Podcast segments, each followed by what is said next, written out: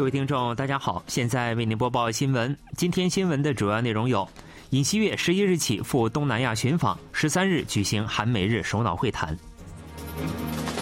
美国白宫表示，对北韩核试验和发射远程弹道导弹深表担忧。美中首脑十四日在巴厘岛首次举行面对面会谈。以下请听详细内容。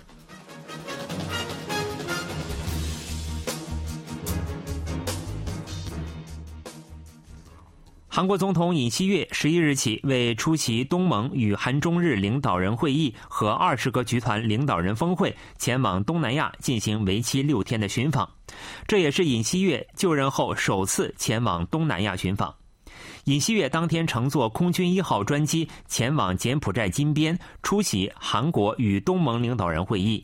十二日将出席东南亚国家和韩中日领导人参加的东盟与韩中日领导人会议。十三日出席东亚峰会，尹锡悦在韩国与东盟领导人会议中将介绍基于自由、和平、繁荣的韩国版印太战略和新东盟政策，韩国与东盟团结合作构想。十三日，尹锡悦将出席东盟与韩中日领导人会议，这是二零一九年十二月在中国举行韩中日领导人会议之后，三国领导人时隔两年十个月再次会晤。尹锡悦。日本首相岸田文雄和中国国务院总理李克强将出席会议。十三日将举行东亚峰会、韩美日首脑会谈和韩美首脑会谈。总统是十一日透露了将举行韩美日首脑会谈和韩美首脑会谈的消息，但并未公布会谈具体日程和举办场所。这是韩美首脑五月二十一日在首尔举行会谈后，时隔六个月再次聚首。另外，总统室并未就是否会举行韩日首脑会谈予以确认。据日本共同通信社十日报道，韩日正就在金边举行韩美日首脑会谈的前后举行韩日首脑会谈事宜进行协调。十三日晚，尹锡悦将前往印度尼西亚巴厘岛出席二十个集团成员国经济团体和企业界人士参加的 B 二十峰会和二十国集团领导人峰会。十四日，尹锡悦将在 B 二十峰会发表主旨讲话，并出席韩国与印度尼西亚商务圆桌会议等，开展经济外交活动。十五日，尹锡悦将出席二十国集团领导人峰会，并在讨论粮食、能源安全和卫生问题的环节发表演讲。最近成功进行三连任的中国国家主席习近平也将出席二十国集团领导人峰会。尹锡悦是否会与习近平会面备受关注。在二十国集团领导人峰会期间，韩国、美国、中国和日本等北韩问题有关国家的领导人均将聚首巴厘岛，预计将展开激烈的北韩核问题外交战。另外，总统是以过去的报道为由，不允许 NBC 采访人员在此次尹锡悦寻访期间搭乘总统专机。美国白宫当地时间十日表示，北韩仍有可能进行第七次核试验和试射远程弹道导弹，对此深表担忧。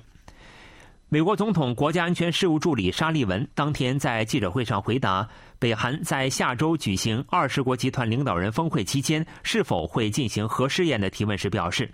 我们一直对北韩会在大范围的某个时间进行第七次核试验深表担忧。过去几个月间，我们一直表达了上述担忧。”沙利文再次表示，北韩进行挑衅的可能性依然存在，我们担忧的是现实情况。我们对北韩核试验和强行发射远程弹道导弹感到担忧，沙利文强调，我们正密切关注北韩再次进行挑衅的可能性，但不能断定北韩是否会在下周进行挑衅。本月初，韩美两国举行联合空中演习“警戒风暴”，北韩以此为借口，于二日至九日连续发射了洲际弹道导弹等三十余枚弹道导弹。不断加强挑衅力度，韩美两国认为北韩已完成第七次核试验的准备工作，只剩下做出政治性决定。沙利文表示，美国与韩日两国保持了极为紧密的合作，三国以东亚峰会为契机举行首脑会谈，将成为三国关系的重要里程碑，这将有助于加强对北韩问题的合作。韩美日首脑会谈将于十三日在柬埔寨金边举行。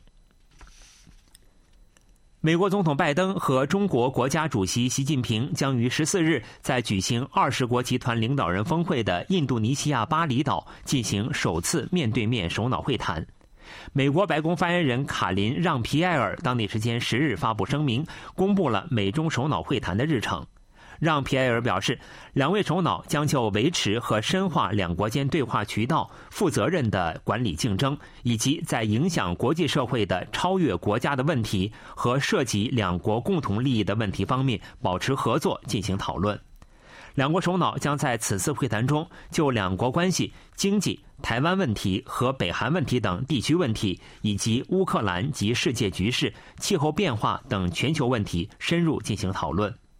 白宫国家安全委员会有关人士在当天的电话记者会上表示，此次会谈的目的是为了增进两国的相互理解，两国首脑将进行深入且实质性的对话。这位人士在介绍对话议题时表示，双方将就包括北韩近期挑衅和俄乌战争在内的国际和地区悬案进行讨论。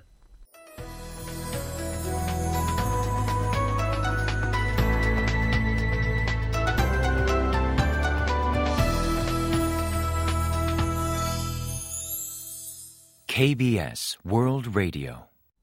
这里是韩国国际广播电台新闻节目，欢迎继续收听。针对美国媒体报道，韩国将通过美国向乌克兰出售炮弹，韩国国防部解释说，韩国正与美国就出口弹药问题进行协商，但并非用于向乌克兰供货。国防部十一日向记者发送立场文，表示，美国国内一百五十五毫米弹药库存面临短缺，美国和韩国企业正就向美出口弹药以进行补充事宜进行协商。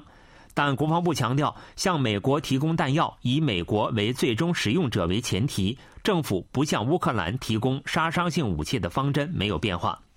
此前，美国《华尔街日报》当地时间十日报道称，韩国将通过与美国进行武器交易，向乌克兰军方出售炮弹。报道说，美国将购买十万发一百五十五毫米弹药，并提供给乌克兰炮兵部队进行战斗。十一月初访问美国的韩国国防部长官李忠谢与美国国防部长奥斯汀会晤，原则上就上述交易达成了协议。针对北韩为俄罗斯军人制作和出口冬季军装疑惑，韩国政府表示正密切关注相关动向。外交部一位人士十一日对记者说：“一直都有俄罗斯或违反联合国安理会对北韩制裁决议的说法，对此深感担忧，并做出了上述表示。”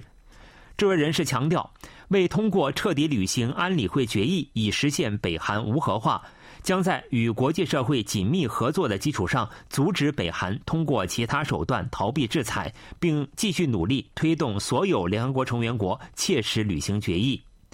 自由亚洲电台最近报道说，北韩为赚取外汇，从一个月前开始为俄罗斯制作冬季军装和防寒鞋，将提供给与乌克兰作战的俄罗斯军人。联合国安理会二零一七年发布第二三七五号对北韩制裁决议，禁止北韩进行包括服装委托加工在内的纤维制品出口。如果上述报道属实，则北韩违反了安理会决议。针对北韩企图通过第三国秘密向俄罗斯提供用于乌克兰战争的弹药疑惑。这位人士表示，对相关武器交易情况感到担忧，正密切关注有关动向，同时与美国等主要友邦国家保持密切沟通。美国政府继续将韩国列入汇率观察名单。美国财政部当地时间十日发布下半年汇率报告，将韩国、中国、日本、德国、马来西亚、新加坡等七个国家和地区列入汇率观察名单。美国设定了贸易顺差、经常项目收支顺差和外汇市场干预三项标准，若达到其中两项标准，将被列为汇率观察国；达到三项标准，则被列为深入分析对象。二零一六年四月以后，韩国除二零一九年上半年之外，均被列入汇率观察名单。